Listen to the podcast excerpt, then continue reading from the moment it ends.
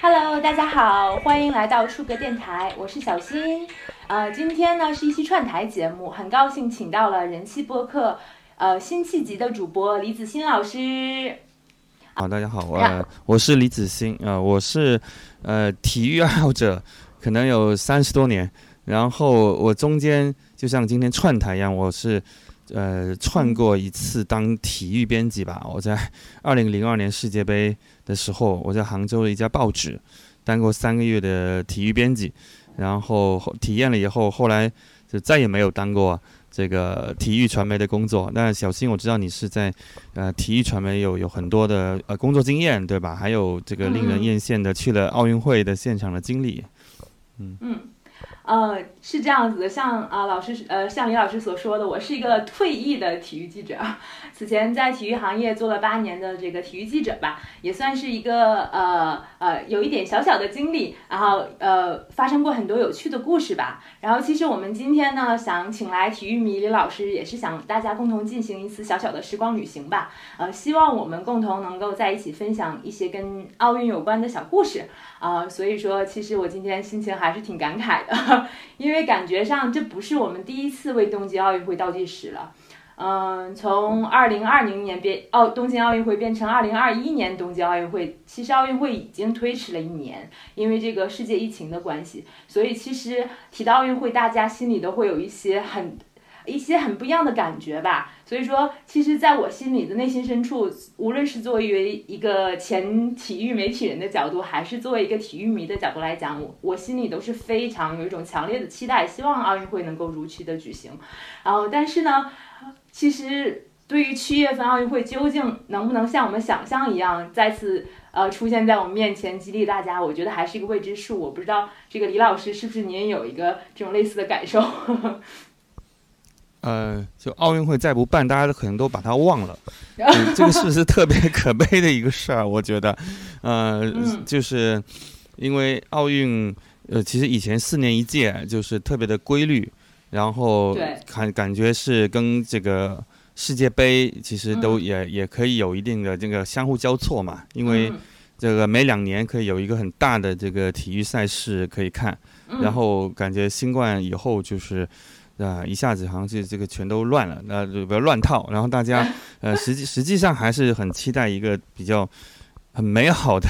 人类的共同的这样的一种，你说从通过呃体育也好，竞技也好，来带来一种跟生活超越生活的一些东西，你说呢？嗯嗯，对我也觉得是，就像李老师刚刚你说的，如果奥运会再不办，大家就把它给忘了。确实是这样。其实，如果说我们翻一翻书本呢，可以知道，好像奥运会是现代奥运会历史上第一次取消，就是因为这一次，这是唯一的一次吧。然后，其实我身边的人也感觉说，那是不是因为这个疫情，体育都要没了，都要消失了，奥运会怎么要怎么办？我们是不是没有没再没有机会看到一个像以前，比如说四年前、五年前那样的奥运会了？所以大家也还挺惆怅的吧。然后我觉得。其实好像我们说奥运会有一种人类共同命运的感觉，有这个选题好像这个问题显显得有点大哈。但是我觉得可能我们有这种感受，也是因为有了一些呃共同的经历吧。就像是呃李老师和我，我们。在去年二零二零年的时候，呃，有一个非常相似的一个共同的经历吧。我们当时在呃疫情刚刚开始的阶段，都在英国生活。我在呃北方的一个小城市利兹读研究生，然后李老师和他的家人在伦敦工作和生活。然后我们都是经历了这么一个，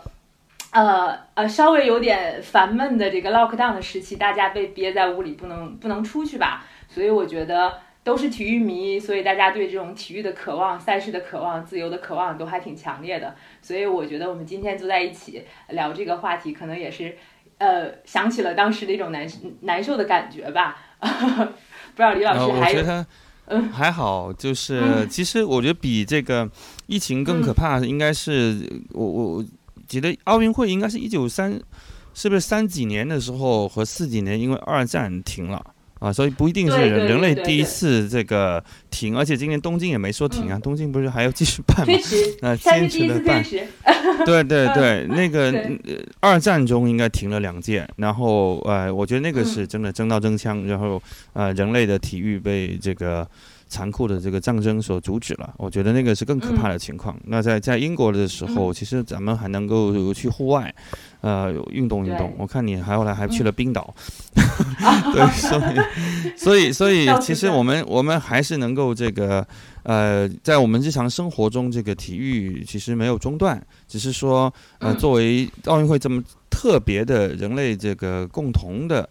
呃，这个这个记忆或者仪式感也好，就是有一点中断了。我想，其实说起这个仪式感，我觉得更多是从我们嗯孩子的时候是吧，童年的时候就对他这个奥运会的这样的一个一个印象建立起来的。你你是你是吗？嗯，我我也是啊，当然了，因为我觉得好像大家都是从小的时候呃看电视的时候，然后家人不小心摇到了体育频道，然后我们就跟着看，然后呢。那个时候可能节目也不多，然后呢，每年奥运会的时候，夏天，我记得很清楚啊啊，吃着面前放着半个西瓜，然后电视就摇到了奥运会，然后大家就疯狂的一起看，然后每每每一天都是奥运节目，因为所有人都很狂热的那种感觉，然后我就跟着看，可能刚开始的时候是听啊，后来我自己长大的时候，慢慢也有了一些关于奥运会的记忆吧。李老师，你是这样吗？我我我能想起，就是那时候可能这种大赛事儿，呃，没有那么营销，就不会说啊，街上突然多了很多招牌，然后什么啤酒就过来蹭这个奥运的热度。那个时候可能，呃，它比平时的体育节目可能多了有一些，呃，因为比较集中嘛，大家好像也有这个意识，说有有一个这样比赛。呃，想起以前可能是那个女排。那个时候不三连冠啊什么的五连冠，就是那种比赛其实也堪比奥运会啊，只是到了这个呃对到到了奥运会就是好像这个可以看的这个项目就多了很多，因为以前很多项目根本就不会上电视，很多这个小众的项目，因为我们只一般只播三大球嘛，那时候这个电视频道资源我觉得是特别呃特别特别少少的，对对对对。那李老师，您第一届奥运会大概是什么时候看的？就是您有印象的，或者说您看全的这种。呃，我脑子里还有一点点印象，应该是，呃，一九八八那个时候还叫汉城嘛，汉城奥运 会的一个入场式。呃，但我我真的很奇怪，我那个时候没有，几乎没有留下什么比赛有画面的印象，因为可能那个时候就是我我印象可能家里还是黑白电视吧。然后 我那个时候我自己没有，我感觉我还没有正式的成为一位体育迷，啊，我家里也不算一个体育迷家庭，所以我我看体育其实都是我自己是自发的，那我只只真的有一点点。印象可能有那么一个画面闪过，可能是宋世雄老师解说的某个入场式，呃，在奥运会的那个时候，然后真正到真的全面看，就是都到一九九二年那个巴塞罗那奥运会，我就看看了很多啊，那年我十三岁。然后就开始看到有一些运动员，其实就跟我差不多大，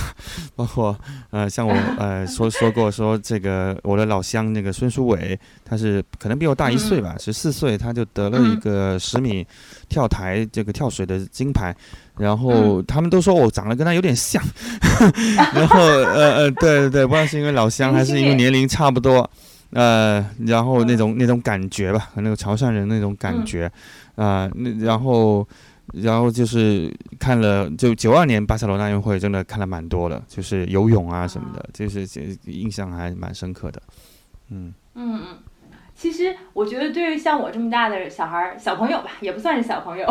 像我这么大人来讲吧，我觉得一九八八这件事儿呢，就是。让我想起来，像像你说汉城奥运会，其实对我来说不陌生，因为我特别喜欢那个韩剧《请回答一九八八》，然后它其实是很全面的复复制了一下那个汉城奥运会的感觉，包括那个主题曲《手拉手》啊。对对对对，那个主题曲特别有名，当年特别有名。对，嗯。对对，而且我而且还有那个它的吉祥物那个太极虎，是不是？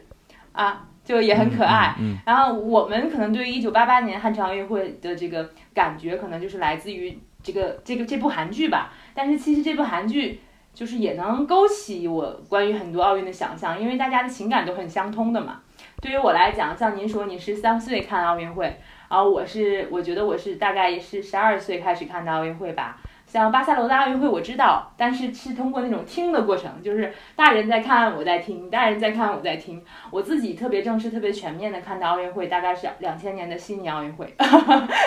然后暴露了年龄。然后我那个时候十二岁吧，然后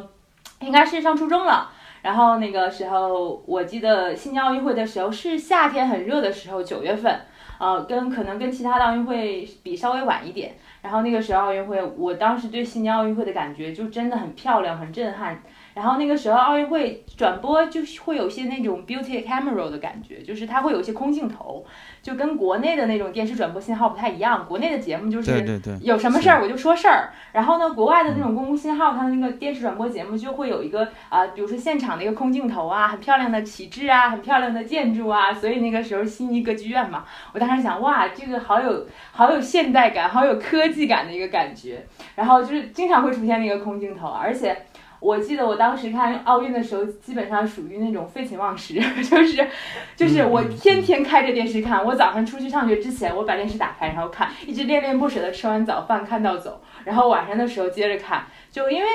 那个时候好像是一种，就是要么就有重播，要么就是呃有有实呃那个现场实时的比赛，就是感觉一天二十四小时都很有这个奥运的感觉，像个就像春晚一样，就是那种。嗯，然后我就一直在看。对对，然后我觉得那个时候的奥运会，大家参与度超级高。然后去，比如说去班里吧，同学们还会问说：“你今天看什么比赛啦？或者你希望谁赢啊？赢了吗？”这种还会讨论这个问题吧。就我的感觉，可能像你刚刚说，巴塞罗那奥运会或者是更早的奥运会，没有特别多那种营销感。但我那种感觉，我就是觉得悉尼奥运会给我的最深刻的感觉，就是特别的高科技，特别的炫酷，特别的现代。不知道李老师怎么感觉？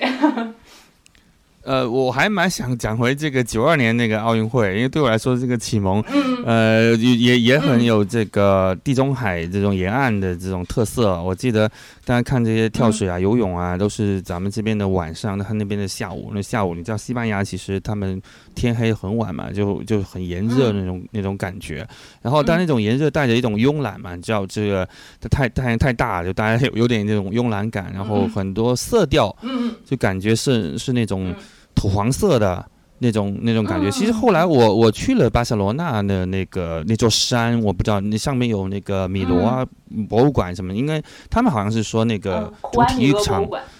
呃，主体主体场就在那座山的山下的什么地方，反正我我能大概能感受到那个。那个那种感觉，当时那种感觉，主要是 那个时候，我想那届奥运会可能，嗯，呼应了一个，就中国那一年应该是第一次得到十六块金牌吧，就这这是那个，呃呃，对对，就是中国所谓这个进入了第一集团的这样的一个体育大国的一个开始，因为因为那个八八年就是一个挫败，就八八年中国只得了五块金牌。对对对，就是就好像一次已经是一个 term 了，对吧？就是那个时候只得了五块那个金金牌，然后呃，八四年的就因为不太算，八四年洛杉矶因为那个苏联抵制不参加，所以所以它不是一个很这个公平的全球性的，所以八八年是第一次这个公平的，然后因为八四年咱们中国人徐海峰才得了第一块奥运会金牌，你想，所以所以这个。对对对，所以在八四年大家觉得含金量还不是很够，就想八八年摩拳擦掌去试一下，然后结结果只得了五块，然后大家很憋屈，憋屈之后这个到了嗯就是九二年那个时候就大爆发吧，就是从这个游泳里边这个五朵金花就张勇、杨文义他们，然后到那个是王军霞是不是也就开开始跑？王军霞是这一届还是九六？九六他应该也得了金牌，但是这一届马家军开始开始出来了吧？我觉得，嗯。是的，是的，是从是从那届奥运会开始的。东东方，你这个年纪还知道马家马家军吧？啊，知道呀，因为您知道马家军是那个呃火车头体协，您知道吧？火车头体协，然后那个时候就是因为它是属于东北地区的嘛。然后，因为我是哈尔滨人，然后他是东北地区的嘛，然后就那个时候会有很多报纸介绍他的就是那种训练方法呀，然后比如说给运动员喝补品啊之类的这种消息，所以我还记得看了很多。对对，很多争议啊，也很多争议。对对，有很多争议，对背后的故事啊。所以说，可能像您说，那比如说巴塞罗那奥运会算是，呃，算是您在体育方面的启蒙吗？嗯，全面的启蒙可以这么算吧，就是，呃，那个时候一下子也变成了一种社会现象，因为中国第一次得了这么多金牌，然后就有很多冠军，这些冠军就是开始得到中奖，因为你想，一九九二年是一个中国市场经济的萌芽。就那时候再也不用羞羞答答的，好像说大家很体制内，因为你体制内这种运运动员就是好像死工资啊什么的。但是现在九二年，大家很拥抱一个市场化，甚至应该冠军可以去走穴的。就是去到一个什么地方，然后呃，本身中央也有讲，可能家乡也讲，有些人讲房子，有些人讲汽车什么的，然后可能还还可以去一个地方，呃，就是大家也打开了一种对呃冠军的一种消费吧，就我觉得那个是第一年对冠军的消费，所以也其实我觉得也是触发了大家对一种嗯体育明星的崇拜。然后使可能后来会有一些啊小孩子可能更愿意去投身于体校啊这样的一些这个体育行业，因为大家能知道很多他们冠军也都是穷孩子嘛，那穷孩子通过一个体育一夜改变命运，当然这中间是非常就是辛苦的，嗯。嗯嗯，确实就像您说的，像呃像我知道您嗯李老师是潮州人嘛，像您家乡是出了很多有名跳水运动员嘛，我觉得。似乎可能跟这种体育的运动员一战成名、成为明星之后获得的这种声望啊也好啊，或者是说可能现实方面的这种奖励也好啊，我觉得很多人可能也是因为这个，然后也是因为这种东西吧，塑造了更多的，比如说说跳水之乡啊、举重之乡啊，像福建的龙岩呢，我觉得跟那个时候的这种呃这种，比如说大家对于这种奥运冠军的崇拜都是有关系的吧，我觉得。嗯嗯，然后所以我觉得九二年就是一个中国感觉有一点点扬眉吐气的这种说要去站上这个啊世界的这种体育舞台，这个这个感觉应该是排第四，我如果我没记错的话，总总好像金牌榜排第四。呃，然后九六年的这个亚特兰大奥运会，我不知道你有多少印象，因为中国也还算表现不错，也是也是延延续了，而且是在那个老美这那边的主场举行嘛。然后中国慢慢要去跟这个美国 PK 了，就是那个时候，特别九六年我特别这个就奇怪的是，我大部分的比赛没记住，就光记住一个女足，就那时候女足是最火的，就是铿锵玫瑰啊，这个真的真的九六年的。呃，孙雯啊，韦海英他们啊，就是整个女足，对，就是特别的，就是令人瞩目吧。因为那时候他们也是点球，呃，不是点，竟然是一比二，一比二惜败给那个美国得了亚军嘛。然后就我我真的回头想，我九六年几乎任何比比赛没记住，太神奇了，连什么游泳啊什么的都没太记住。但是那个女足真的是特别的印象很深刻。我不知道你你你那个时候九六年你稍微大一点有没有开始看？九岁 八岁，嗯，没有哎，九六年亚特兰大奥运会我是比较没有什么印象，就是你你现在说到这届奥运会，我都想到可能我不知道在干什么，包括我对这届奥运会的认知，可能更多来源于我后面的学习，可能我学习了一下这个呃九六年奥运会发生了什么，但是你说我自己来自于我内心的认知，当时那些片段和回忆好像都没有。不知道为什么九六年有一个问题，是因为时 差，因为这个时差呢，就跟这个九四年美国世界杯一样，它很多因为跟咱们差了十三个小时嘛，啊，十二还是十三吧，然后就很多比赛又在半夜，然后呢，就是就是我我是追这个女足，所以我就得这个那时候你还在初中生，你还得半夜起来看，这个不容易。但是这种半夜起来看的印象就。会特别深刻，就像你，呃，像咱们在英国的时候，你看个欧冠，什么晚上七点半看，你没感觉，你反而不如那个在中国三三点多，然后以前看这种巴塞罗那打切尔西啊什么，就你就觉得特别有感觉。半夜三四点，你反而是有感觉的。你你到正常，反正 这是中国中国体育迷特特定的一个时间表，我觉得。然后我记得是有一场这个。呃，中国队打那个巴西女足，因为巴西那时候刚开始起来，原来巴西女足没那么强的，但那那届开始强了，然后呃，中国那个是半夜打他们，然后呃先落后的，然后在一比二落后的时候，那个韦海英就是我们也也是我们广东的一个球员，他他他他他替补上去，他不知道进了一个两个，反正就呃就是中国就是逆转逆逆逆转赢了巴西嘛，因为赢那个时候黄健翔已经开始解说了。对对，应该是王健强解说的，他他挺年轻的，也挺有激情的，所以 所以这场比赛我我蛮有印象。再加上我后来那个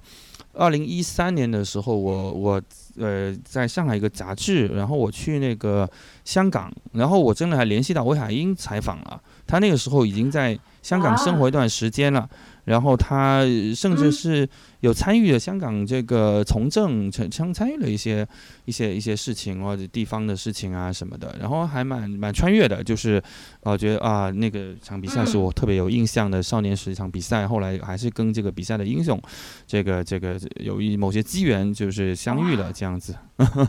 对，这个对你来说肯定很很正常，因为你采访过那么多体育明星，你肯定不会说觉得呃好像碰到一个体育明星真。人有那么的激动吧？会吗？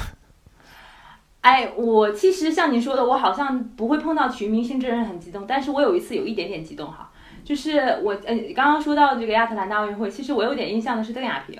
然后在我采访的时候，大概是我我曾经采访过一次世界体育劳伦斯颁奖，采访过两次吧，对，然后那个世界体育劳伦斯颁奖，呃，当时是在德国。然后在柏林，然后那天他们请到了中方的一个代表嘉宾是邓亚萍，因为我不是一个跑乒乓球专项的这个记者，然后我其实看到体育明星都还挺淡定的，因为我觉得这是我工作，我要我我必须要淡定，而且确实是还好。但是我那天看到了邓亚萍，然后邓亚萍老师就过来说，因为中国记者在嘛，然后我们还有一个专门的一个采访区域，就说那大家过来一起合影，我当时还激动了一小下，我说哇哦，这不就是我。关于奥运会的一些记忆吗，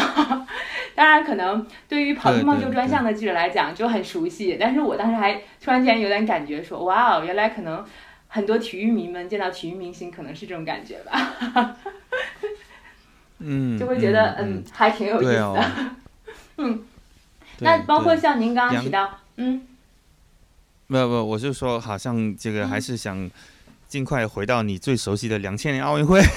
悉尼奥运会，嗯嗯，好的好的，对啊对啊，嗯，悉悉尼奥运会，我觉得，呃，就像你说的，可能澳大利亚这个国家给人感觉特别美好，然后就是对，很很漂亮，而且有一种呃又现代又 relax 的那种感觉，对吧？对对对，对吧？对，然后那个时候可能就是像你说，科技或者媒体也进步了。然后就你会觉得这种呃一些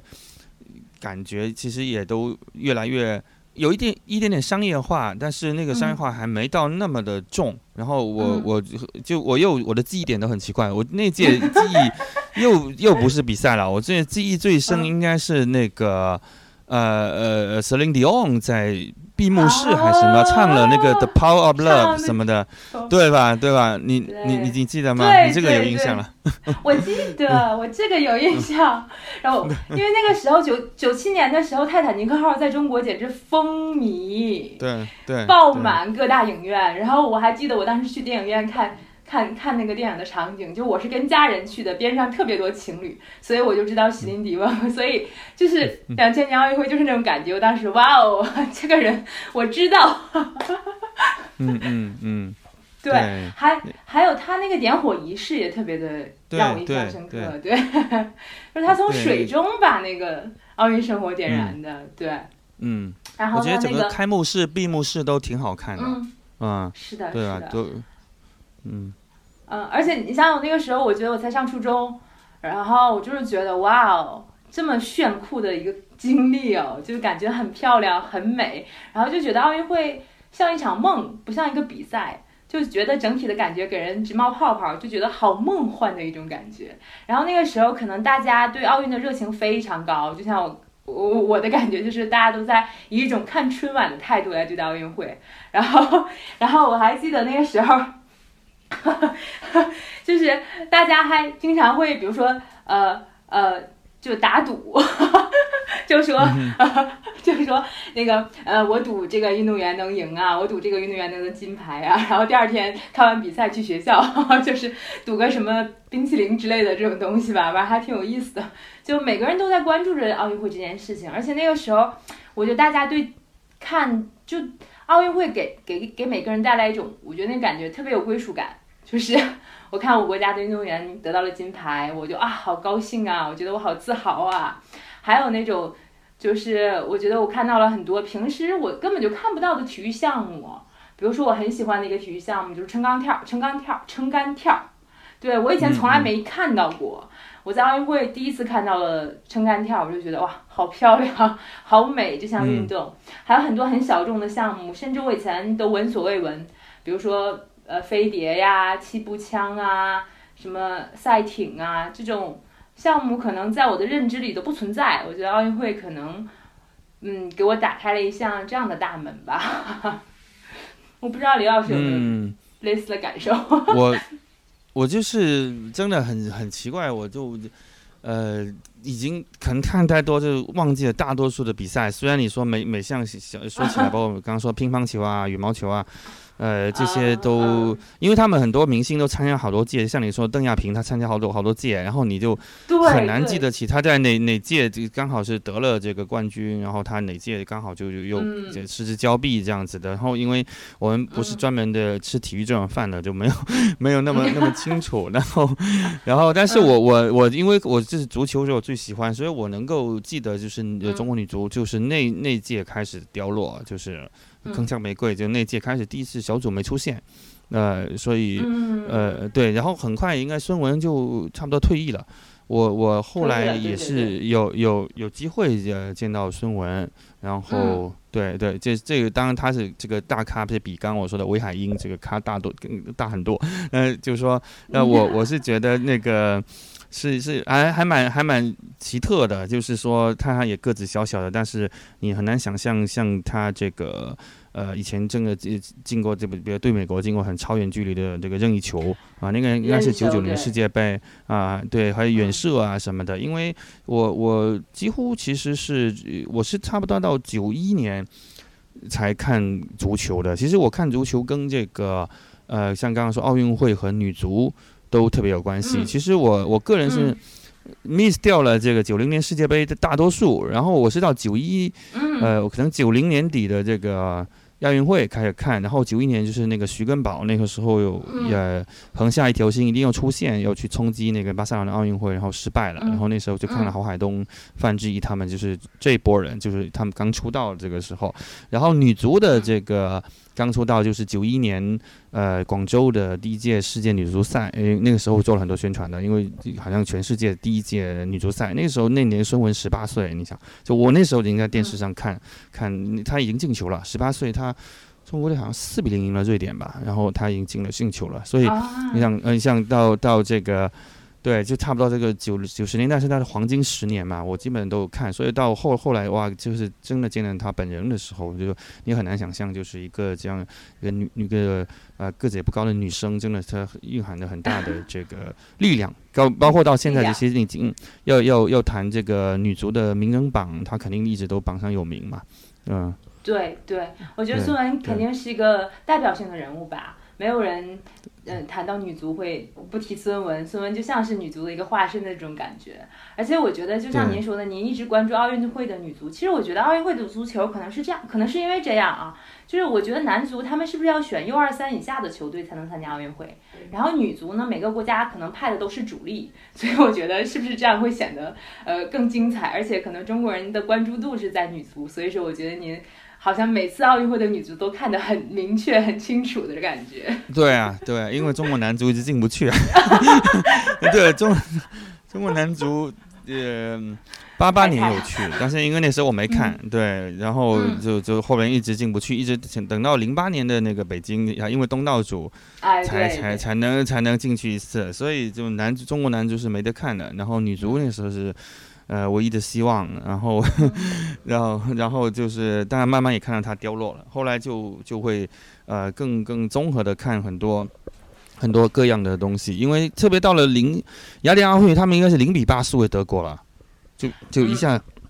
一下跌到谷底，对吧？零四年的雅典奥运会，我不知道那个时候你你你已经开始，呃，我觉得我我觉得你已经越来越专业了。应该你你后边随着去做这个体育记者，后边每届你参与的这个身份也开始有一些不一样，对吗？嗯。嗯，有一些转变吧。零四年的时候，其实我还是一个吃瓜群众，因为那个时候还没上大学，可能高中的时候吧。然后吃瓜群众，但那个时候的意义是在于这个奥运会回到了他的故乡嘛。他发源的地方雅典嘛，所以说零四年奥运会，而且那个时候大家也都长大了，可能看看的记忆就是比较深刻了。而且你会开始关注说，呃，有自己倾向的项目，你喜欢什么项目，你呃你想去看什么项目，然后又有自己追随的运动员，你会觉得这个运动员很可爱、很有趣，然后你就会一直看他，然后你会觉得你很喜欢谁。我觉得那个时候可能对奥运的认知就更清晰了吧。而且那个时候你就会觉得奥运这件事情，可能它也不仅是体育比赛本身。然后奥运除了赛场上的一些事情，包括奥运周围发生的很多故事，你都觉得很感人。你觉得它如此丰富，就小的时候你觉得它很丰富，是因为它给你带来的一些你不知道体育运动的这个信息吧。长大了你觉得它很丰富，是在于你发现它是体育，它又不仅仅是体育。比如说，呃，人们借助奥运去旅行了很多新的地方，然后发现了那个地方很多故事，有古老的，有现代的，然后有一些还认识了一些有趣的人，有人的故事。然后小的时候觉得奥运就意味着赢，就是我只有夺得金牌才是有意义的。但可能我觉得雅典奥运会给我的最大感觉就是说，嗯，不是只有赢才是有意义的，也不是说只有夺得金牌好像才能会被人记住。其实我我有个，我觉得这个所有人可能都知道这个梗。您知道那个美国的气气步枪那个运动员埃蒙斯吗？嗯嗯 嗯，对对对对，给我觉得给我印象最深刻的关于雅典奥运会的回忆，可能就是这个，就是他可能就是在这个比赛的时候，最后前前前面所有的比赛到最后一枪的时候，领先可能我们中国选手那个贾占波吧，领先大概三呃三环多，他最后一强只要是稳定的发挥，就恨不得打出个四五环就可以夺得冠军，结果他嘣。打到了别人的靶上，然后我们那个中国的贾占波就得到了这个金牌，所以就很很奇特。然后那个时候我就觉得，就我觉得他很可爱，我觉得这个人怎么这么传奇？这个人怎么这么点儿背啊？他怎么会这么倒霉？结果没想到这仅仅是个开始。包括后来的零八年奥运会，他又一次失误了，也是在最后领先三环，最后一枪之前领先三环的情况下，又把金牌送给了中国运动员邱健。然后就又是就所以说，我觉得。然后包括到最后一二年的那个伦敦奥运会的时候，他一更惨，他又失误了，他又在最后一枪，然后把然后将金牌拱手相送。所以我觉得就是很有意思。我觉得从二零零四年雅典奥运会开始吧，让我觉得可能就是不仅仅是成功者吧，就是失败者也很有趣，失败者的故事也很有意义。当然他很痛苦，可能我们看起来我们觉得他是中国人民的好朋友，但是我就觉得。就他很有意思，很有趣，而且他在雅典奥运会的时候认识他现在的老婆，所以说我觉得这个这件事情让我印象很深刻。对，对，我在想雅典奥运会这个时候，你应该是。呃，不要忽略了体育很重要的一点是要去这个喜欢帅哥，关注偶像。比如说，你那个时候，你那个时候应该对你们，比如你们老乡，比如说像孔令辉啊什么这些的，你会你会喜欢吗？还是刘国梁？他们两个人老是有点不分伯仲，互相 PK 的感觉。啊，你喜欢刘国梁还是孔令辉？啊，我我喜欢孔令辉呀，我觉得好帅，就是那种小帅哥的长相。然后可能等到我现在了，现在他日渐发福，然后刘国梁日渐变得逗逼，我可能更喜欢刘国梁一点。然后那个时候好喜欢孔令辉，我觉得好帅，就和不只只是不仅仅是我喜欢，简直是呃上到上到什么上到刚会走，下到六十九的女女性同胞们都很喜欢口令辉。然后我还记得我妈妈跟我说，哎，这个小伙长得可真帅。然后就是很喜欢他那种感觉，而且他确实还挺火的。那个时候好瘦，然后哇塞，然后在赛场上表现出来的那种魅力吧，我觉得，嗯，我现在就像您说的，你要不提我都忘记了，但是确实在我心里有那个瞬间的。嗯嗯嗯，那刘国梁那时候就比他狠啊，刘国梁跟邓亚萍差不多那种狠劲，所以你会看到他们后来退役后的这个角色的变化。我觉得还是这个人有时候他这个性格，我觉得有有有一些决定啊，就觉得这些也是蛮蛮感慨，因为包括我们刚刚说的这些奥运会不同的明星，后来其实不断的有人退役，然后他们有些这个新的生活啊，然后有时候你还能够看到。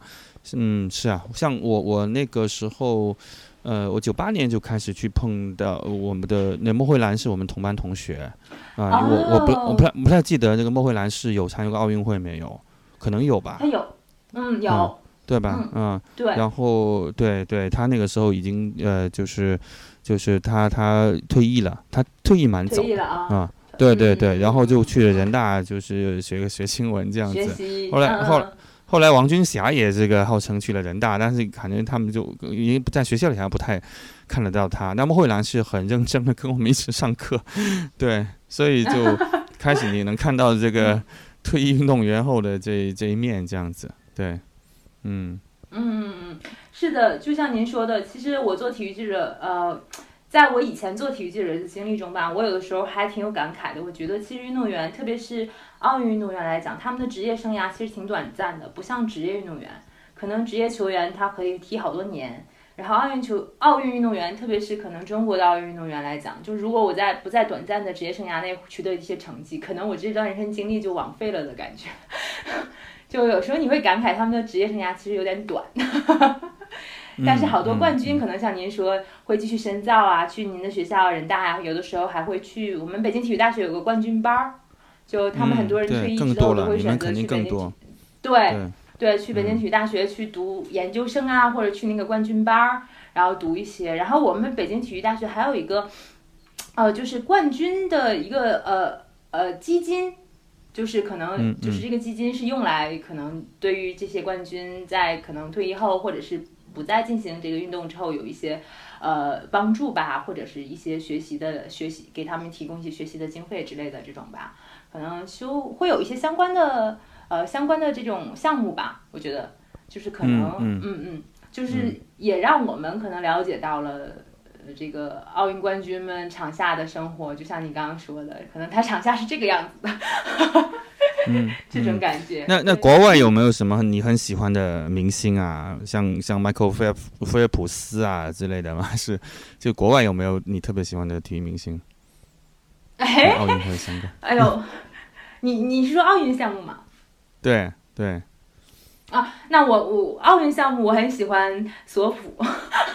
哦，对对，就是那个澳大利亚飞鱼。对人人鱼。我也喜欢他。挺好的，他挺好。哎，对。对你，你你觉不觉得他长得有点像那个伊布拉希莫维奇，像不像伊布大神？他俩长得有点像。有有一点，有一点，有一点。所以你不喜欢那个菲尔普斯是吧？他他菲尔普斯，嗯嗯。我我我蛮喜欢菲尔普斯的，就是但是他的长相不是我的菜，就是他是个传奇，对对对。但是呢，你懂的，他的长相可能不是我的菜。然后我还很喜欢的，呃。呃，我我我，哎，你真的问到我了，我从来都没有考虑过我特别喜欢的，特别特别就很非常喜欢，想要让我狂热的那个人是谁？我我要说，我几乎要说出来一个足球运动员了。嗯，我很喜欢劳尔。那哦，对对对，劳尔也是那种看起来不会变老的那种，对吧？跟跟孔令辉有点像啊，你你肯定是喜欢这一挂，跟就跟孔令辉都有点像的感觉。都是那种脸有点瘦瘦的，啊，呃，你觉得吗？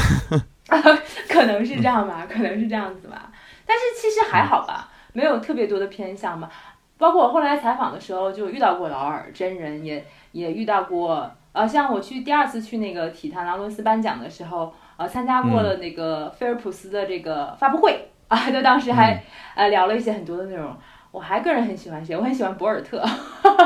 哦哦哦，对，挺好的，嗯。还有伊辛巴耶娃，我很喜欢女运动员。嗯嗯。就是那个俄罗斯撑杆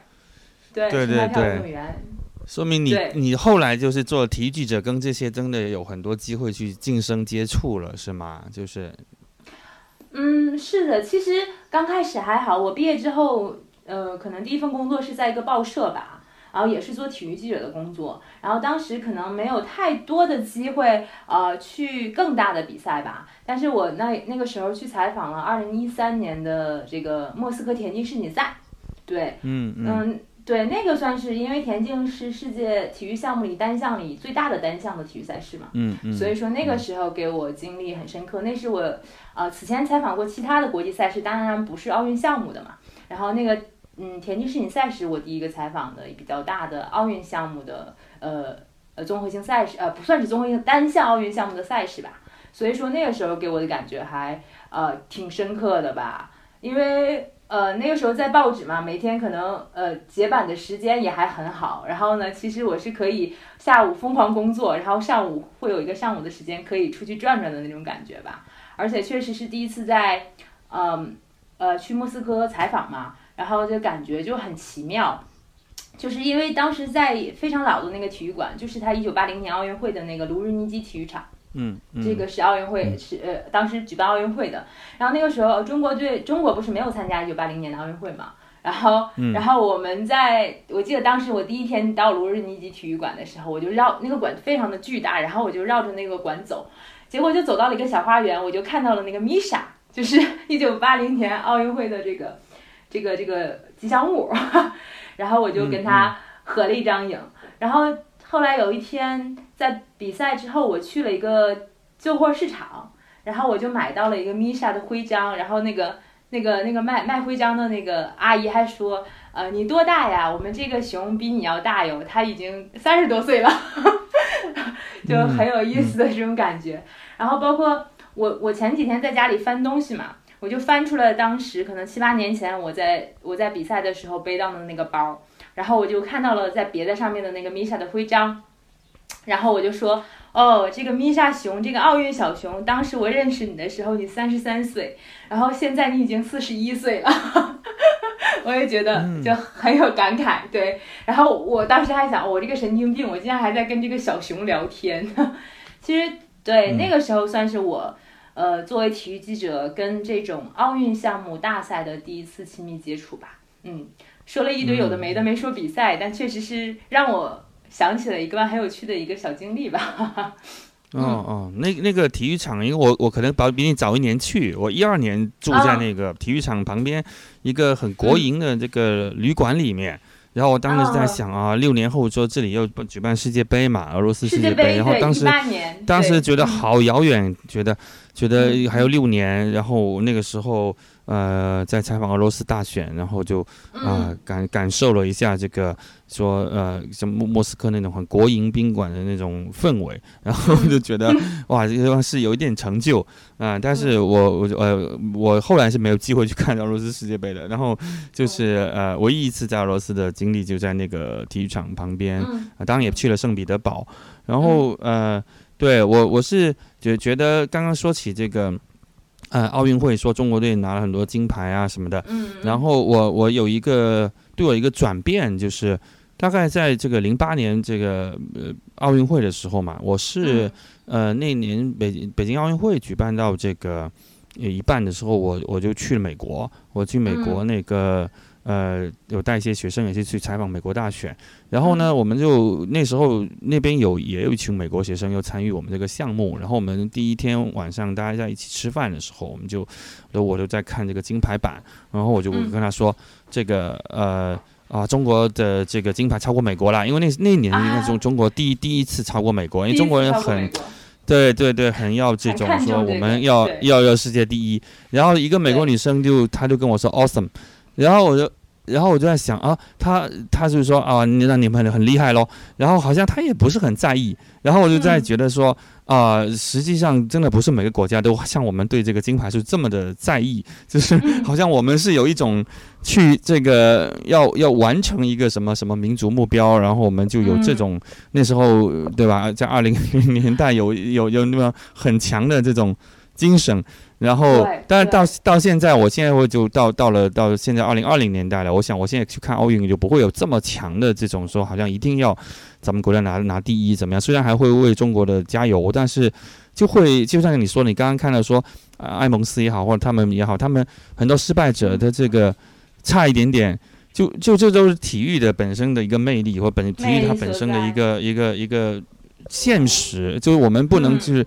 好像只看那种嗯像优等生就是要看成绩这种感觉。我觉得我现在也是差不多是在零八年前后就开始度过这道这道坎儿了。就是 我不知道你你你有这种这种转变，因为你做体育记者，肯定也同时在那么近的时候能够为这个自己的国家加油啊，运动员加油啊。但是又如何去感受到自己同时也是其实是一个人类一个体育性赛事这个世界共同体的这样的一员呢？自己看比赛的时候，特别想要中国队赢，然后不赢的话，我心里好难受，我的心好痛。然后，当我做了体育记者的时候，包括零八年，从零八年第一次做，呃，第一次做，因为零八年的时候在北京嘛，然后在北京上大学，然后就做了呃北京奥运会的志愿者。然后那一年也是，就像你说的，是中国体育的辉煌时代，五十一块金牌，金牌榜首位，好像好像中国人在那一刻对于体育的这种证明，在体育赛场上证明我自己的这种力量全部都被释放了，好像大家终于证明了自己，我也不因为证明了自己，所以我我也不不太用在乎了这这种时刻吧。然后我自己也得到了一个激发，我就觉得哇塞，因为那个时候。嗯，你在现场，然后你在帮助别人，你在做一个志愿者，你在做一个引领者，你就会发现，其实体育并不是像你以前以前你所想的，只是比赛本身，然后只是赢本身，只是金牌本身，它还有很多侧面，很值得你去看，而且很有趣。然后那个时候我就有一种感觉，就是觉得，我觉得哇，我如果我如果去。钻到体育比赛背后看一看，它会是什么样子呢？或者说我我如果不不只看场上输赢，它会是什么样子呢？其实那个时候我就有这种意识，说我如果不只看看我到我们到底这个奖牌拿的是什么颜色，这个体育比赛还剩什么？所以我还挺有好奇心的。然后我就做了体育记者。做了体育记者之后，我发现我整个人就完全变了。我可以说，从我做体育记者的第一年开始，我就是呃。把自己放在一个很平和的心态来看比赛吧。首先，这是一种工作要求吧，就是你没有办法，你就必须保证自己的情绪是一个平很平和的状态，然后才能去观察你周边的事物吧，观察那些可能电视镜头上没有体现出来的场景，观察出一些呃别人不知道的发生的故事。所以，首先你这个情绪要平和，你不能你不能很极端的说，我只希望中国队赢，我只只描写中国队的发生了什么。虽然我们报道的主体是中国队。所以说，我觉得可能第一是工作上有这种要求，我希望我自己是平和的，希望我自己能够冷静的观察出一些周边的事物、周边好玩的故事。第二个，从我自己个人情绪或者是想法的转变是，我觉得我更能感受到体育不是一个呃，不仅仅是一个民族性的东西吧，不仅仅是我们寻找认同感的东西，是我觉得我那个时候更能体会到的是奥林匹克精神吧，就是说体育是人类共同的，我们共同追求更高、更快、强。更高、更快、更强这个东西，然后我觉得每每在这种体育比赛中，我看到的大家就是那种啊，因就是因为因为体育比赛而振奋的感觉，我就是觉得这件事情不像是以前小的时候看比赛想的那么狭隘吧，这是我的感觉。对，特别是呃我。见见过更多的这种呃外国运动员也好啊，报道过更多的更细微的体育背后的故事也好，我觉得这种感觉可能每个体育做过体育记者人都会有这种嗯心理心路历程吧。就是可能刚开始我们在乎的只是输赢，后来我发现我们在乎的完全不是输赢，是这种感觉，是大家这种手拉手在一起的感觉吧。对对，就像我刚刚真的忍不住去看了一下哦。离现在最近的一次，上次里里约奥运会，这个中国是排第几名？结果发现，竟然英国是超过中国一枚金牌，我都我都忘记了，都对，就我是可能我是不太在意，这个大家好像现在不就不不那么在意，就说中国居然被英国这么小的国家超超越了。对对对，但是那届我会记得，像女女排得了冠军，我觉得那个应该还蛮，对对，就很好像很多年以来。这个女排还没有，就是再重新回到世界之巅，然后突然这个女排那那时候是打的蛮好的。然后我就在好奇，你你那时候去这个，因为一六年里约奥运会，你是这个能到现场去做记者，我觉得这个是特别令令人羡慕的一个一个经历。然后我我一直在想这个呃，因为我们这种门外汉，就是说不知道像奥运村里边是什么样子的运动员。都那么高，他们住的床是不是都得很特制的？他们的房间有多大？就我可能我是写作嘛，我就对细节很感兴趣，包括包括就是说奥运奥运会，你一想起来就会想起什么。更惊悚的就是什么七二年柏林奥运会的谋杀啦，就你你的你那时候以色列啊什么这些巴勒斯坦人，就是以色列运动员被被刺杀嘛，就是你会觉得哇，这个其实里面因为同时有一两百个国家运动员就被放在那一个月，然后呃那种感觉，就我蛮好奇这种奥运村啊，这种整个就像你说的赛事的幕后是一个什么感觉的，嗯。哦，其实里约奥运会其实对我来讲也是一个，其实对我来讲我们更多程度上更像一个圆梦之旅吧。就我觉得对于跑综合的体育记者来讲，奥运会就是他的嗯毕业考，也不算是毕业考吧，就是你可以采访很多届，当然你必须要采访过奥运会这件事情很重要吧。就所以说里约奥运会其实是一个非常非常特别的一届奥运会吧。我觉得跟其他奥运会来比，首先。它不是在一个英文为主要语言举行奥运的国家举行的奥运会，所以我们在前期准备去采访奥运会的时候，接收到的信息大概都是，嗯呃葡萄牙语翻译呃英英文媒体英文主西方世界主流媒体对于巴西的报道。然后，当然，他报道就报道了很多巴西负面的一面，比如说奥运会的筹备工作准备不好，巴西的治安很可怕，你去了可能就会要被爆头，要被抢东西。还有那个时候世界流行的病毒是寨卡病毒，就是呃靠蚊子传播的那种病毒嘛。然后那个病毒是只要是，比如说你是一个女性，你怀孕了感染这种病毒，你生下一个小孩儿，可能他就是一个，呃呃呃，可能就是个很严重的一种病吧。所以那个时候我去巴西之前。呃，其实我的朋友们都很担心，就是觉得采我采访这种比赛就是一种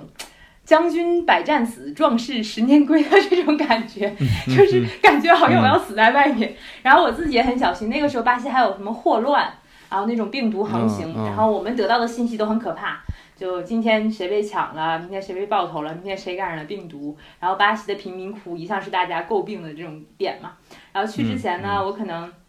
啊，去之前我们大家都是以团队进行比赛的嘛，进行进行去报道这个比赛的嘛。然后去之前，我可能先去打了疫苗，呃，然后打了一拿了国际这个旅行的小黄本儿，然后确保一下我不会感染一些什么黄热病啊这种热带的病毒。然后在去之前呢，就是准备了很多东西吧。我前两天翻东西还翻出来我那个时候准备的什么防蚊水儿。然后什么防蚊的袖套之类的，反正也没有用上。现在到现在我也没有用。然后我还记得我出发的时候，我有个朋友给我发了一个非常煽情的短信，说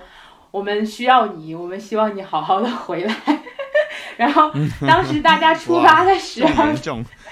对，这么严重。而且大家出发的时候，我朋友就跟我说，我很多媒体朋友那个时候他们可能没有机会去到现场吧。啊，零八年的时候，因为毕竟巴西确实是路程很遥远。然后不是每不是每个人都有机会去奥运会的，而且确实采访的名额也还挺宝贵的吧。当时，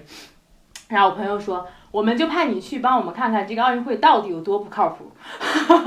然后当时就去了，去了。其实我落地的第一感受就是巴西并没有我想象的不靠谱吧。当时可能这个去程的飞机两二十七个小时，我看了一本儿，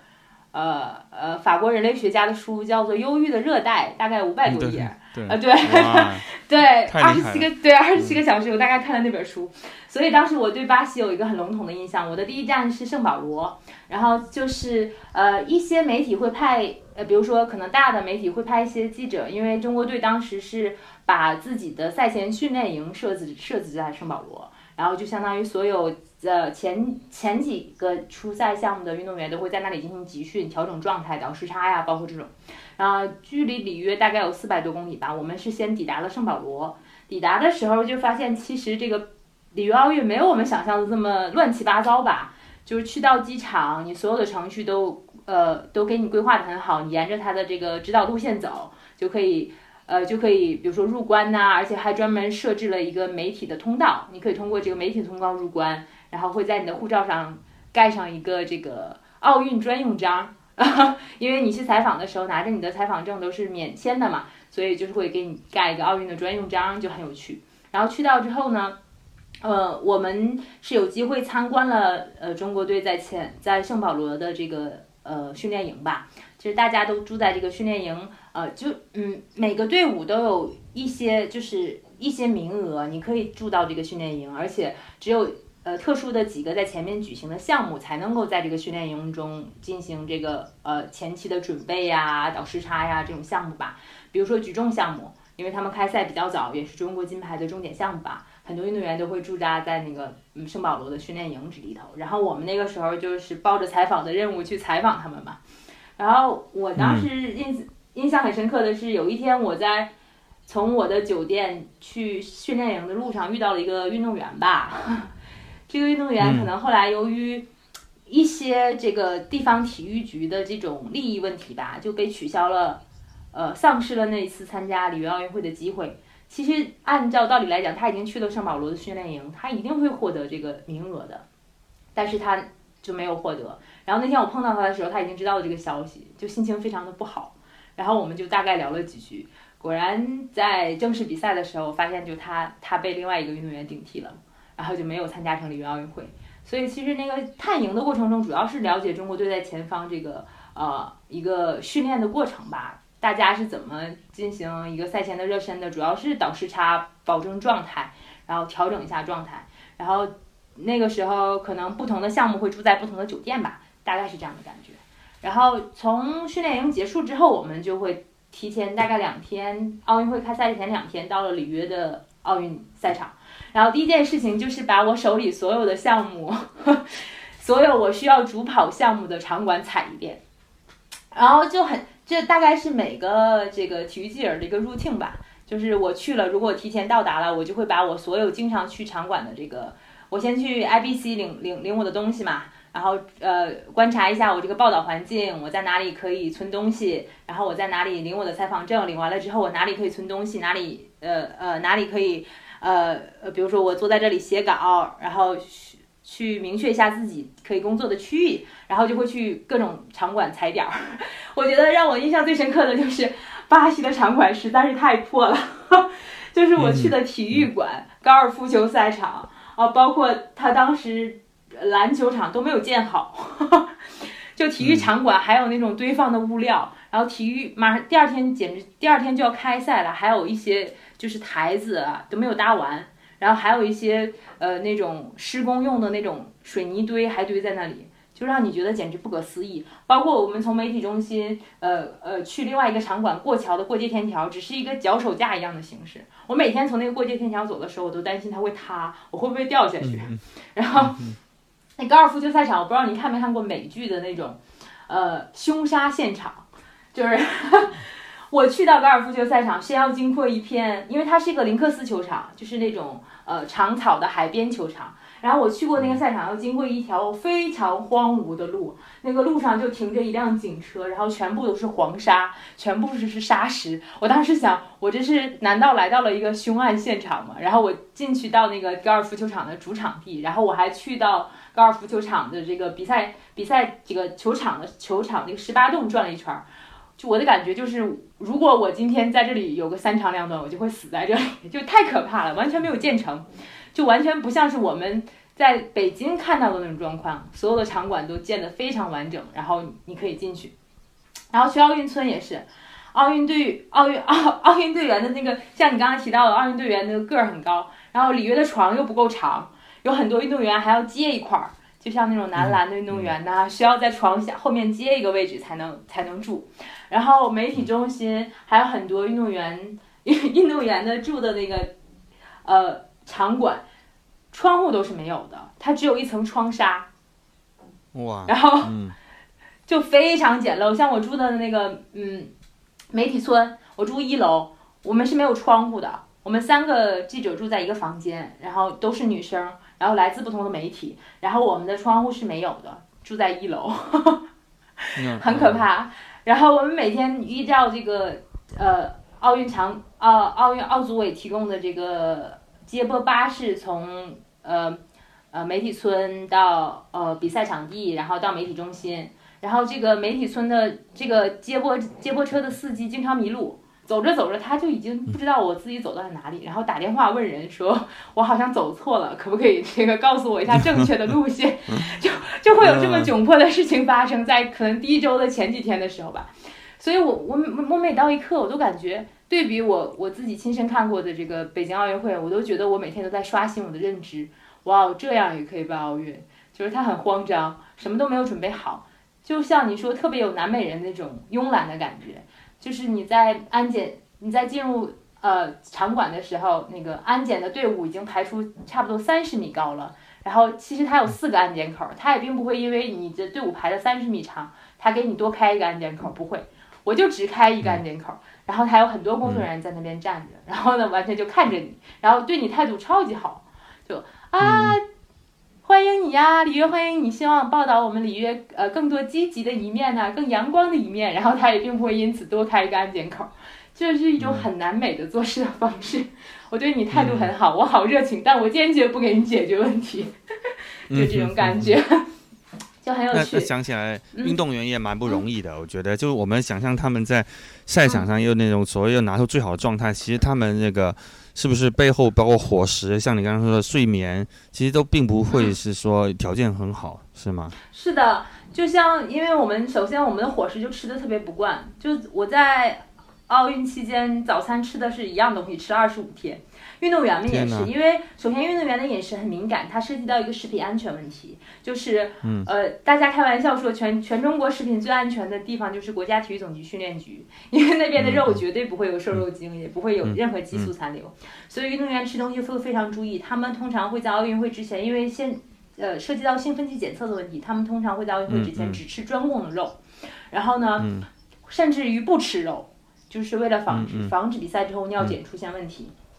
然后在里约的时候，因为当地的食物我们不了解，而且奥组委提供的这种后备措施也不是很完善，中国女排就面临了很多就大家吃食物不顺口的问题。然后呢，中国的有个品牌因此呢就是在那儿开设了一个中国厨房吧，然后呢就是给中国女排送饭，就是嗯每天做好一些中餐呐，西红柿炒鸡蛋呐这种比较顺口的菜，然后送到奥运村里给女排送饭。然后那个时候我去过两次奥运村，因为奥运村每次在呃正式赛开赛之前会有呃一个到两个媒体公开日，就是媒体可以进进去到那个运动员的呃运动员村，然后去感受一下运动员村的一些运动员村的文化呀，他们的衣食住行的这种感觉吧。所以我就在开放日去参观了，然后呃运动员们排队吃的。就是他们能吃的东西很少，就只有赞助商麦当劳，就只能吃麦当劳。运动员就排队吃麦当劳，然后中国运动员就不熟悉，很痛苦啊！这比赛这么辛苦，而且当时中国女排也并没有一个，呃，正式场馆作为他们训练地，他们要做自己找了一个场馆，坐大巴坐到一个很很很远的，距离距离奥运主场馆很远的一个场馆，很破的一个场馆去进行训练，吃的也不好，然后还要等着这个国内的人。就是在在当地的国内品牌做好饭给他们送去，就这么吃，就是非常可怜，就是跟大家所想的被照料的很好的那种感觉完全不一样，可以说是非常可怜，就像你刚才所说。嗯，那那这这真的我们都不知道的幕后，其实太不容易。我觉得，就是按道理，其实这咱们全世界哪里都有中国人，应该当地华人应该可以提供。只是说，确实这个食物就不知道你能不能经过这些一些检测，因为因为有时候好心，你说不定这个背后这最后那个禁药什么这些成分就就挺烦的。但是我觉得，就如果你基础的摄入没有保证的话，那运动员的体力啊什么这些，其实也是蛮大的挑战的，对吧？对，确实，但是那个时候还好的是，呃，南半球的冬天嘛，大概七八月份的时候。但是里约也是一个那种，呃，晚上很冷的时候。我记得我去的时候，然后运动员就偷偷提醒我说：“你晚上要穿棉袄的。”然后就大概这样。然后运动员们也是，我觉得其实，包括中国女排，其实中国的女排女排的比赛拉的很长的，从小组赛打起，打到最后的决赛。嗯嗯。然后。我觉得从我第一天进到运动员到我最后一天的时候，他们很多人都是瘦了的。我我觉得除除了压力之外，也是因为他们吃的不好，休息的不好。而且排球运动是一个非常依仗于依依赖于赛前准备的比赛，就是我赛前要开无数的准备会，准看录像，看对手的录像，然后总结对手的战术，然后呢，我们在比赛中怎么限制他，怎么克制他，怎么打出我们自己的风格。所以说，其实每天的行程都是很紧的。比如说上午我要训练。然后下午全队开队会，看这个比赛的录像，做一个比赛的技术分析，然后第二天就比赛了，就大概就是一个这样的一个很很很紧张的一个流程吧。到最后一天比赛的时候，我觉得很多运动员都肉眼可见的瘦了。嗯，对，其实不仅仅是运动员，就是所有采访媒体的，呃，去采访的媒体人，大家也应该都瘦了。我很多同行没有时间吃饭。因为那个里约媒体村，呃，里约的 IBC 就是新闻媒体中心的那个食堂，也是一个超级排长队的食堂，就是你要排一个多小时或半个多小时的队，你可能才能吃上饭，就很难，大家都。然后因为场馆之间也隔得非常的远，有的时候你可能去一个场馆需要倒两次这个 shuttle bus，所以大家可能就会选择最节省时间的吃饭方法，然后去吃饭。然后十分钟解决一顿饭，然后赶紧去去到另外一个场馆去报道比赛，因为每个人可能在赛前都会有有有几个自己主要报道的项目吧。然后，而且奥运还有一个特别有意思的项有意思的点就是，呃，并不是每个记者都能报道到你想报道的比赛，就是很多比赛是高需，就是你你拿着新闻媒体的记者证，你也不见得可以去报。比如说，呃，中美篮球的比赛就是一个高需的比赛。你在赛前要去单独申请这场比赛的这个高需票，凭借记者证和这个高需的票，你才能去报道这个比赛。所以说这点还是，呃，让大家都觉得压力挺大的吧。那你们有多少去接触运动员和教练的机会？比如说赛前有个什么赛前发布会是吧？然后什么赛后什么混合采访区呀？就这些大概是一个什么样的一种机会或流程呢？嗯，赛前是这样子，因为我们。嗯，我作为体育记者，我是常年跟队的。就是我平时如果不出差的时候，我也会去看训练，可能会队伍跟队伍的队员有更多的接触。然后，所以赛前呢，我们有如果有机会，我们就会去看训练。如果我们的采访安排很多的话，可能我们就会在赛前呃跟运动员有一些交流，或者是说根据他们赛前的发布会获取一些信息。然后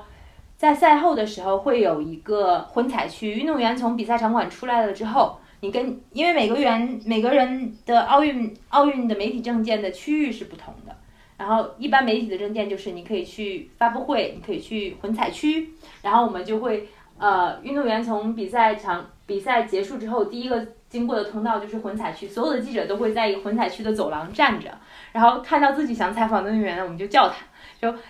啊。来来来，就是我们问一下问题，就是这种，然后大家就会在混采区先站着问问题。这个时候大家可能问的就是自己想问的问题，就是我想采访什么什么，我对于这个比赛有关于我想得到的问题。然后结束这个混采之后，我们就会飞奔呢，飞奔去发布会现场，然后参加一个官方的赛后的发布会。因为在混采的时候，你会有你自己的目标嘛，我要采访谁，你肯定要准备好。这个时候还有一些问题很有意思的就是，如果你采访一些很大牌的外国运动员。你可能叫不停他，就如果说这个运动员他很大牌，你就叫不停他。他一看，嗯，这个记者我不认识，或者说，嗯，这也不是我们国家的记者，那我就不停了。但是我觉得很有意思的是，二零一三年的田径世锦赛的时候，那个时候在混采区你还是可以叫停博尔特的。对，但是二零一六年的时候你就叫不停他了。然后这个时候，嗯嗯，然后那个时候。所以说，大家就这个机会是很难得的，我觉得，因为奥运的时候，你是一个高强度的工作频率，你的采访项目也不仅仅是你经常采访的那几个项目，所以说这个频率还是很高强的。然后你通过这个时候获取一些你可能有别于其他呃媒体的一些信息，然后去参加发布会，你可以问一些问题，然后得到你要的信息。还有就是在运动员比赛结束之后，他们可能会去。呃，放松啊，去一些专有的场地放松啊，或者是要么就回去休息啊。其实你你还是可有的时候你是可以去到这个酒店呐，或者是他们放松的区域去找他进行一个单独采访。然后大的媒体通常都会在赛前就安排好，比如说我要想要专访郎导的话，我可能就赛前就跟他说好了，你你你之后呃我们会有前方的这种队伍嘛，然后他们会驻扎在那里做一个专门的这种专访节目，就会派车。啊，把这个运动员接去演播室做一个节目，可能流程是这样子的。像我们这种呃前线跑的记者呢，可能更多是在呃训练场地、混采区、赛场、发布会以及赛后的放松场地这几个这几个地点进行采访吧。嗯，其实我觉得大赛大赛更多的时候是靠你前期的积累吧。对，有很多问题可能，嗯，对。我觉得现在可能会更挑战，就到了你像二零二二零年代的这种，我大家现在对什么传媒的这种需求，就恨不得你每分每秒都来个直播，你就在那，如果你现在去采访奥运会，你就举一个手机，举着然后全部自拍，然后你就到处呃走走呃直播，这可能就能形呃占据你个蛮多工作，然后你再发个微博，或者说你在那个我弄个什么，我就在想就是在。呃，其实一六年那个时候已经也有微博，或者说也有这些这个微信公众号等等，就是那个时候的，我不知道你的工作里面会不会需要说，哎，我我除了有写大稿那种传统的那样的之外，就你有被及时的这样的一种传播所困扰吗？或者说一个人很有时候很难就是兼顾的过来三头六臂的那种感觉吗？嗯，其实对我本人来讲可能没有吧，因为我们首先我们的团队可能比较多。然后大家的分工比较明确，有人进行视频采访，然后我可能主要是在于文字采访这一块儿吧。然后，但是其实我们也是赛前要求，就是呃给大家一个选择，希望大家多发微博，因为我们当时都是签约微博嘛，那个是奥运奥运奥运比赛期间，所以希望大家多发微博。而且那个时候还会有一个，就是我不知道那个时候当时是不是从知乎学的，就是有一个问答环节。我记得我们我们的这个媒体就专门给我们每个记者开的开开设了一个问答环节，就是你，呃呃你呃你可以跟我聊天，然后我我回答你关于一些现场比赛的一些小问题吧，通过网页的这种感觉。然后，但是我那个时候就能感觉到很多文字记者已经受到了这种新媒体的冲击。我身边的很多人是既要采访又要做视频的，就他们那个视频可能是给自己的报社或者给自己媒体的微信公众号供稿。就我除了采访的时候，我可能就是在混采区的时候，我我我拍一个运动员采访的小视频，然后我回去之后我要把这个视频发回去，然后我还要写稿，很多人都已经这样了，而且呃，包括确实你不得不承认，就是有些东西在视频的呈现会很好，我自己也做过这样的尝试吧，虽然我没有这个任务，就当时很有趣啊，说起来很搞笑，就是因为呃。奥运赛场这个很有趣的一个点，就是奥运媒体中心的时候，就是男厕所和女厕所，然后呢，大家都特别想要一个带有五环的避孕套。然后那个，然后但是很搞笑的事情是，只有女厕所有免费发放的，但是男厕所没有。然后我很多同事都想说，哎，我想要这个奥运的纪念品啊，我想要五环的，你可不可以去去去帮我拿一个？结果那个那个那个那件事就变成了很多记者一个场外花絮的一个选题吧，大家都拍了很多视频的这个报道，就是说，嗯，在你如何免费在奥运媒体中心获得一个呃带有五环的避孕套这种东西，就很有意思。对，就是你看到很多女记者，大家都是拿着手机去拍，然后拿一个那个，拿一个这个呃计生用品吧。然后呢，结果因为有有的媒体可能外国媒体没有注意到，然后我就遇到了一个外国媒体的小女孩吧，看到我在拿，边拿边拍，还在笑，然后我们两个还相视一笑，然后就就当时就觉得很有意思。其实其实那个时候，我觉得二零一六年。好像是五年前，但我觉得大多数媒体都已经开始采采用这种新媒体的方式了吧，就更快、更碎、更细节、更花絮。其实那个时候我都觉得有一种感觉，就是人人都是媒体，你从比赛或者是从采访中能获得的那种真正硬邦邦的、特别有料的信息，其实已经不太容易了，因为这种传播渠道，包括前方报道的渠道都太多了，就包括你在混采区去采访运动员。如果他是一个热门运动员，肯定很多人在等他，对吧？你们所有的问题，很多情况下都是共享的，你怎么能问到你想你想问的那个问题，别人没有听到呢？这也是一个问题嘛。所以其实大家都会面临着这种问题，而且我觉得随着现在科技更发达了，我觉得在体育比赛的采访中，这种竞争现在更激烈了。我觉得都处于一种，就是。想让人放弃的状态，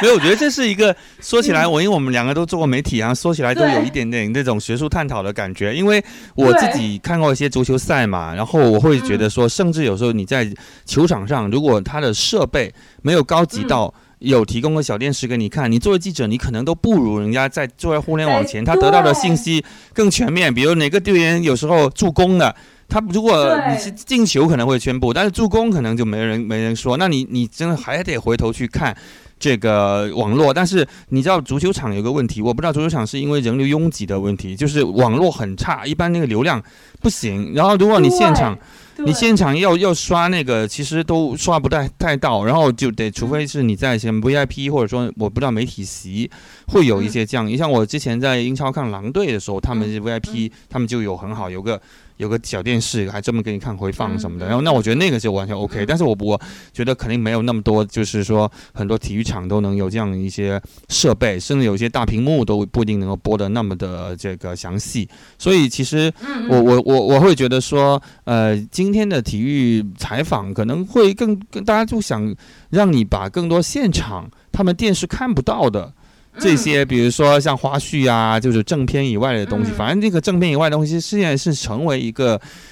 可能更重要的一个东西。就是我我觉得，哪怕不是体育，可能都是这样。就像你你刚刚说到的这种情况，我是二零一二年在采访诺贝尔文学奖颁奖，那个是莫言得奖的时候，就那时候也有微博了。就那个时候，我都因为我只有我一个人，我我要也要拍这个照片，因为照片那个杂志也要用，然后我要做文字的采，然后我还在微博上用文字直播。我那时候那时候当然没有视频直播了，然后那时候呃也也好像也没有什么，最多图文直播吧，反正就是那时候那光这样已经很忙了。那我在想，那今天就是。对于这个这个，今天如果你现在二零二一年你去采访东京奥运会，然后你也是比较自由的话，如果是说没有呃，比如说单位规定你一定要怎么样，你你会怎么样去采呢？你肯定是是不是就直播，还是说你你你有想过这个问题吗？我有想过这个问题，其实就是我我虽然可能现在我已经是个退役的记者了，但是我有想过这个问题，我特别自由去采嘛，嗯嗯。你可以自己就就去跑去，如果如果如果有可能的话，嗯，有很我我要怎么报道这个问题？我当时想的是，文字肯定不是，肯定不是最优秀的方式。他可能说，我觉得我我认为奥运报道可能在我看来，可能如果说我们写几篇有质量的大稿，我觉得这是可以的，或者是写一些比较短的花絮是可以的。我觉得。呃，更多现场的东西，其实某种程度上来讲，如果你能以视频或者直播的方式呈现的话，确实会更迅速，也更怎么讲，更鲜活吧。嗯，就像你说，其实体育体育比赛的报道，体育的报道，体育比赛事的报道，其实一直就是像您说的，你我觉得您说的特别对，就是我们关注电视转播镜头之外的东西，这就是体育报道本身最应该做的，就大家都在做的事情嘛。所以说，我觉得其实。嗯，如果以一个记者的身份去感受奥运会的话，我觉得做几篇有质量的大稿子，配合一些更更新、更新的、更呃更新的、更快速的，也也更省力的这种呃报道方式，我觉得是一个很好的选择吧。嗯，因为确实你有的时候不能忽视，就这种影像媒体带来的这种更新鲜呐、更直接呀、更贴切的感觉，有的时候有些东西是文字描述不出来的。但是问题就是，我觉得它还是不可能代替文字，因为，你你自己在写这个报道的时候，掺杂着你的视角、你的思考，嗯，正也是因为如此吧，每个人写出来的报道东西是不一样的，你感受到的东西也是不一样的，所以说我觉得传递给大家的东西也是不一样的。我觉得这是记者去现场的意义所在吧，就是为什么你和观众都去现场，但你却能提供给一个完提供到一个完全不一样的东西吧？我觉得，其实我觉得文字和更新媒体的方式的结合是比较好的，但是我觉得，如果是这个电视转播，包括数据，然后技术上都能提供的东西，我觉得其实完全不需要一个活人去做呀。就像你刚刚提到说，足足球赛场有很多电视，可能在田径赛场，无论是单项比赛的赛场，还是奥运会的赛场，田径赛场的媒体席都是有电视的，然后就会显示各个比赛的进程，然后各个比赛的成绩。包括我曾经报道过美国高尔夫大师赛，我连续两年报道的这个比赛，它是呃就是 Master 嘛，就是在在美国奥古斯塔就是非常有名，呃高尔夫球界很有名的一个比赛，它也是，它的媒体中心就是设置的非常的好，就是媒体中心就会有一个小电视，然后还会有每天定时的报纸，其实你坐在媒体中心就会你就会知道这个场上发生的所有的事情。无论是数据呀、及时的录像啊，还有呃新闻媒呃呃这个混采区呃不，不是混采区的采访，就是新闻发布会的采访啊，他都给你整整理的非常的清楚，就让你你所有这种数据上然后科技上能达到的信息都给你了。就是我觉得剩下你能体验的、你能报道的东西、能特别的东西，就是你的感受、你的所见。你脚你脚到达的地方，看你的脚到达的地方，到达了一个别人没到的地方，看到一个别人没看到的东西，然后你把它报道出来。所以我觉得你工作的空间好像，好像就剩这么多了 的感觉。那这个是最有意思的部分啊，可能是最有人性、最有。意思的个人的个人烙印的一个部分，我觉得挺好。我在正在想，就是说，呃，比如东京或者以后的这个奥运会，也他现在他们接不接受像这个？因为古像你说的，国外这样也也很多自媒体啊，一个 vlogger 啊或者什么的，就是我我不能不能去申请呢？还是说我仍然要有一个什么 title 很大的单位，怎么才能去申请这个奥运会的记者呢？我我在想，其实以后这个趋势。就就是不是呃，你你个人做一个小的媒体，你其实也是有可能能够去申请的。从国际的程度来说呢，他以个人的身份，以自媒体身份申请到了一个记者证哈，田径比赛的。但是我觉得奥运会目前为止，其实奥运会就是其实奥运会这个媒体采访证的证件来源其实是不太一样的，就是就是它不是想象中，就是有些证件来源可能是来自奥组委，有些证件来源可能就是来自比赛本方。就是你可能就是呃申以你的媒体机构去申请比赛，然后，然后同时呢，还有一个问题就是，只有呃在中国而言哈，只有比如说纸媒，比如说官方媒体能获得奥运采访的证件，就比如说像很多网络媒体，它可能是从别的方式、别的渠道获得的奥运采访证件。对，嗯，所以说我不知道这个政策以后会不会松动，但是我也特别想像您说的探索一次，如果我是一个自媒体，我会不会有机会以自媒体的身份去采访一下这个奥运会？我觉得这个渠道还是国内，你从想从国内渠道获得肯定很不容易。那我这意思说，比如你去注注册一个 YouTube 之类的，然后你慢慢诶做做，哎，其实或者你有自己的网站，这也不难。然后你是通过你这么多年的一些经验，你可以把你的作品这个 portfolio 弄上去。我觉得可能是可以的。我这个趋势上来讲是一个这样的趋势。那这只有这样，有一天我们才能更看到更多有趣的这种奥运报道，这么让人愉悦的一个人类共同体事情。也不知道不知道这个呃七月份还是八月份，就是日本能不能开啊？啊，如果开的话，你你最期待什么项目啊？开的话，我肯定期待，我非常期待中国女排吧。嗯，因为这是一个我熟悉的项目。啊，我很想看。第二个，我我会认真的观看一些呃田径的比赛，我会非常认真的看撑杆跳，然后我可能会会看游泳比赛吧，嗯，因为游泳和呃呃短跑比赛吧，嗯，就是一百米啊、四乘一啊这种田径的呃这种呃体能类项目吧，游泳的比赛吧都是很好看的，而且我可能会选择看一些观赏性强的比赛吧。比如说沙滩排球，比如说艺术体操，这个都是我想看一看。对，那李老师会想看些什么项目？我，哎，我现在有点说不上来。刚刚这个主要的这几项我都会看。我现在其实是有点，我现在更想看那个人的本身啊，我我蛮喜欢看那种特写。对吧？就是镜电视镜头会有一些特写、慢动作的那种特写，一个人可能脸上还滴着汗珠，或者他在高速旋转的那种时候，或者就是包括他像你说赛前赛后，哪怕用个什么眉粉擦擦手，或者说他弄个毛巾，或者这这这种东西是我觉得是现在是人类很很很真实的一种东西，就尤其在。就是说，如果他能如期举办，在在当下，就是说还能够有这么真实的，他克服那么多困难，呃，然后去去去举办这么一场，就是其实还是有汗水、泪水、荷尔蒙，呃，等等等的这样的一种呃混杂在一起的这种很真实的这个一个大的事件。我就觉得已经就为人类感动啊，就为人类自己 是有这种感觉。我我现在有点超越了国界，什么胜负心这种东西。嗯，我我也有这种感觉。就是我前两天还在感慨，我说如果这个世界疫情这样发展下去，未来体育，特别像奥运会这种超大型的国际体育赛事，会不会变成一个奢侈品？就像是这一次东京奥运会，并不是每个人都有机会去现场体验，因为它并不接纳现场观赛的观众。那就像是我十二三岁，你也是二十三岁开始看比赛。那现在十二三岁的人会不会觉得奥运会就是这个样子？对，没得看了。对，就是一个没有观众的比赛。会不会它它就成为一个很另类的奢侈品，不是每个人都能体验的，也不是时时刻刻都能拥有的。因为因为很多人谈论奥运会的角度是在于，我觉得现代社会吧更喜欢从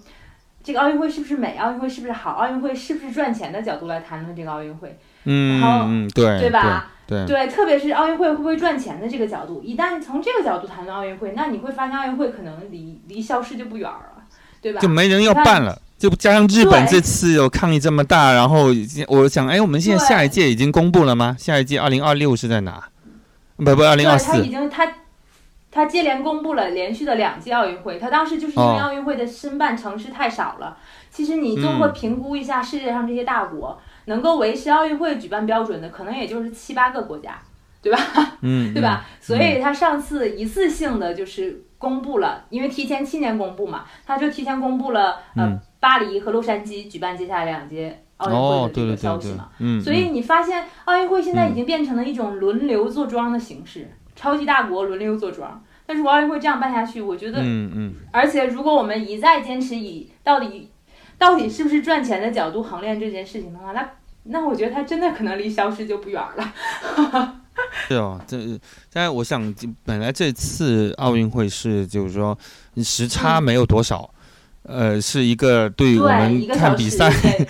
嗯嗯，会会比较好的一个比较便利的一个方面哦。就是我我我是觉得应该还蛮蛮期待的。我我肯定我我将我我现在因为我不知道我们节目什么时候播，我我是感觉 应该能能举办，我我感觉能举办。你你觉得呢？嗯，我是就我我我不知道我是不是过于理想主义啊？虽然可能现在各个媒体的报道就是。都不看好奥运会，包括可能东京自己就是日本方面自己的民意调查，也就支持率很低嘛。但我一直希望东京奥运能够如期举行吧，即使没有观众，即使我们也没有机会去现场，我还是觉得我特别期待这个时刻吧。我觉得就是现在好像世界都很低迷，虽然可能我们在国内觉得好像还挺欣欣向荣的哈，然后就你就觉得世界都很低迷，大家特别需要这个手拉手站在一起振奋一下的感觉，就好像。就让我感觉世界并没有因此停滞，好像体育比赛、奥运会的精神就在就在此吧。你觉得他已经失约了一次，如果再失约一次，会不会 感觉我们都没有希望那种感觉？所以我特别希望奥运会能够。奥运会对我们，像刚刚说的，虽然我们。呃，算是两代人哦，但是还是都受奥运的很大的影响。就是我们都去世界的一些国家，呃，游历过，甚至生活过。就其实这里边确实，我觉得是有奥运会的影响，就是它让我们感觉到，就是国界好像也没有那么的难跨越，或者说本身这个世界的这个多样性。是特别好玩的一个事儿，就是呃，为什么我们那时候想看这个奥运会开幕式？虽然很不厌其烦的把一百多个国家的国旗呀或者国民都报出来，然后有些国家就两个人走过来，对吧？那也很开心啊，就是就是这种呃，大家不分国家大小都是平等的被尊重的，然后在这个一个世界的舞台上，我是觉得这种很全人类的一些这样的一个 events，现在我觉得能够在中国同步。去播的其实都很少。如果你只要上升到这个角度来说，我觉得其实这个是很少的这样一个一个事情。所以如果还有的话，我觉得其实是一个，呃，就像你刚刚说，特别对一零后这代孩子，他们看似比我们以前更国际化，但是其实有有一些这个资资源在国内，其实也也未必就是能有我们当时的那样的一个开放。所以如果能够有一个窗口，让他们认认识世界的多样性，或者是这种有趣。我觉得这个其实也是你，你是不是办这个播客出格体育的一个一个初衷啊？对，我想这样吧，就是希望在常规之中有一些小小的跳脱吧。然后也希望，就是因为我觉得可能我不是不再是一个体育媒体人的从业者了吧，但是我一直都觉得体育带给我的东西一直都在，而且我也觉得它呃在未来也会陪伴我好久。我觉得很多东西的逻辑是相似的。就我非常喜欢，我觉得我很勇敢，我非常喜欢去探索世界，然后我非常希望能够体验更多元的东西。我觉得某种程度上来讲，是小的时候可能呃看比赛呀，包括我做记者的这经做体育记者的这个经历给我的吧。所以我也希望呃每个人都有机会有一些体验，也分享一些我的感受吧。那个呃，就像你说的，从从九二年到啊两千年前后那几届奥运会，我觉得真的特别开心的。这种经历。嗯，其实我虽然前面没看过，但我特别能理解你说的那种感觉。昨天你你跟我说的那种少年感，我觉得我回去还我还我还想了好，结束了之后我跟你聊完天结束之后，我我就忙别的事儿，但我还一直在想这件事儿。我还想，确实那个时候就特别有一种，我不知道为什么那个时候的感觉跟现在不一样，跟两千年之后所有的感觉都不一样。那个时候就好像更质朴、更真诚一点。你也不能说它不质不质朴、不真诚，只能说就是感觉不一样。就好像以前那个时候还是一个很，就是突然间来到了一个更华丽的新世界的感觉。但以前的时候可能是好呀，那就先在这里这样的状态中，先跟呃听众们说再见喽。再见喽。